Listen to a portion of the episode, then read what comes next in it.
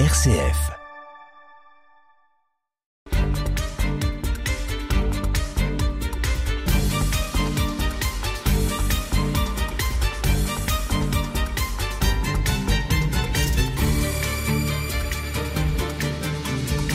Nous avons déjà évoqué des conférences pédagogiques initiées par Monseigneur Sevin. Durant cette période de l'entre-deux-guerres, elles reprennent sous la direction de l'abbé René Tocu. Le nouveau supérieur consacre une conférence pédagogique aux jeunes ruraux.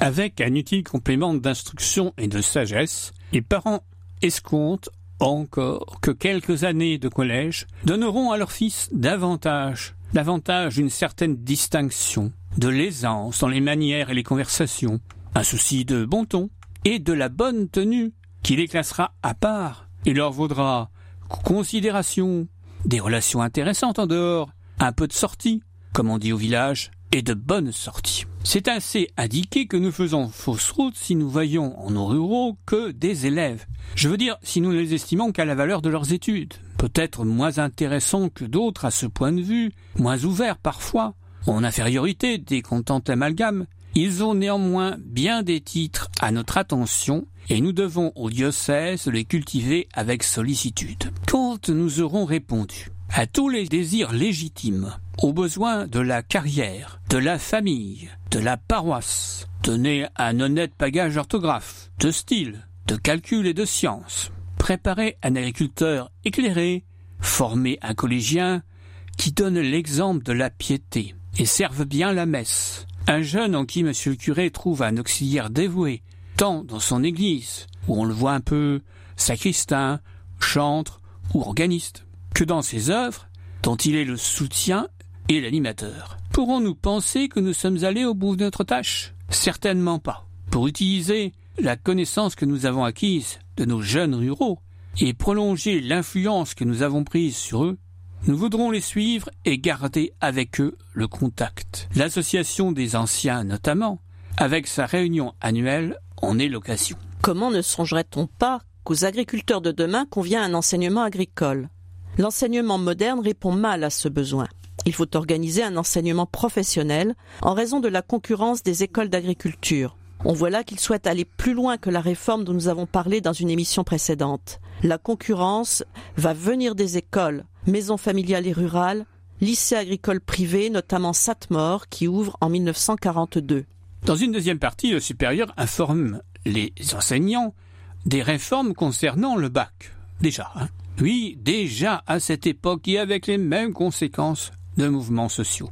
Nous aborderons le texte qui a pu être mis en application avec quelques mesures, telles l'anonymat des copies qui n'existait pas jusque-là. C'est Édouard Herriot qui présente cette réforme en 1927. L'idée qui domine ce projet est de renforcer le bac, déjà, d'en relever le niveau de manière à en faire la consécration des études secondaires. Deux mesures sont retenues, l'anonymat des copies et le livret scolaire avec photo. D'autre part, le bénéfice de l'admissibilité aux épreuves écrites ne sera conservé que de la session de juillet à celle d'octobre. Avant, on pouvait se présenter autant de fois qu'on le voulait aux épreuves d'admission.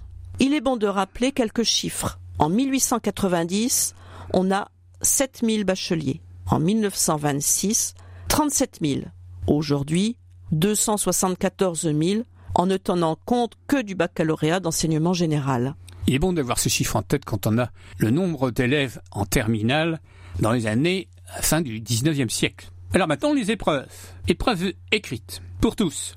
Composition française, coefficient 4. Composition double de mathématiques et de physique, coefficient 6. Et tout le monde est à la même enseigne. Ensuite, épreuve propre aux, séries. A et A', version latine. B, épreuve de langue étrangère. En B, on ne fait pas de latin. A, deuxième épreuve version grecque. B, seconde épreuve de langue étrangère.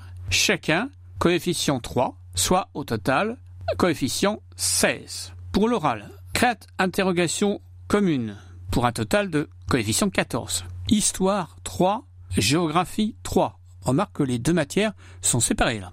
Mathématiques 4, sciences physiques 4. Pour la seconde partie, une prime est accordée à l'histoire. On va pas trouver ça drôle. Coefficient 4.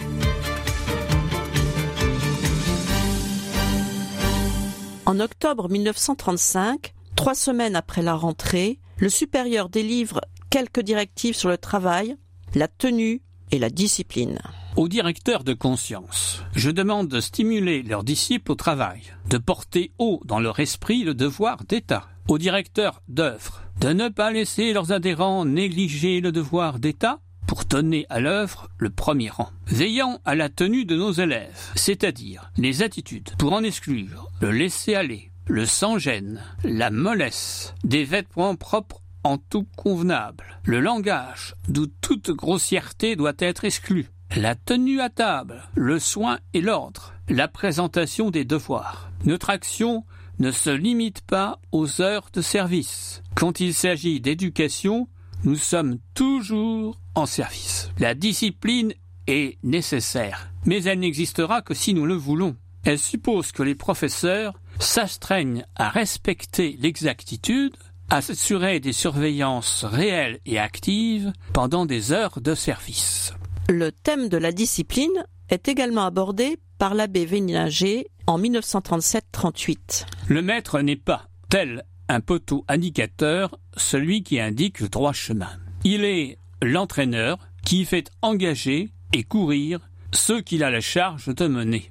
Il doit connaître la psychologie de ses sujets, créer entre eux le désir de se soumettre et faciliter autant que faire se peut l'obéissance. Tenir ferme et sans faiblesse sur l'essentiel, laisser l'accessoire qui sera mal compris, peut être sagesse. L'essentiel peut être un détail minime, si le respect ou la discipline générale est en jeu. Vous n'avez pas perdu le souvenir de notre effort commun de redressement disciplinaire de la fin d'année scolaire précédente. Nous pouvons faire mieux. Je vous le propose avec le sentiment de répondre à votre attente aussi bien qu'aux vœux des parents de nos élèves. Car je pourrais m'y étendre. Les familles ont manifesté leur désir d'une discipline sérieuse qui réfrène les tendances trop marquées des enfants à l'émancipation. Notera, autre parenthèse, la petite réflexion sur le coup de barre qui a été donné à la discipline, et je me demande si ce n'est pas à cette occasion que certains élèves dont nous avons parlé dans une émission précédente avaient été mis à la porte. Il faut que sur l'obéissance, le jeune homme ait des convictions chrétiennes. Nous nous sanctifions nous-mêmes en obéissant, en faisant obéir, et dans cette fonction, nous apparaissons comme le maître, un chef humble et doux de cœur. L'obéissance seule, digne de nos élèves, seule formatrice, est l'obéissance filiale. La règle est être que le moyen de mieux servir chacun à sa place. Maître, élève, tous soumis filialement et totalement à la paternelle et puissante autorité de Dieu.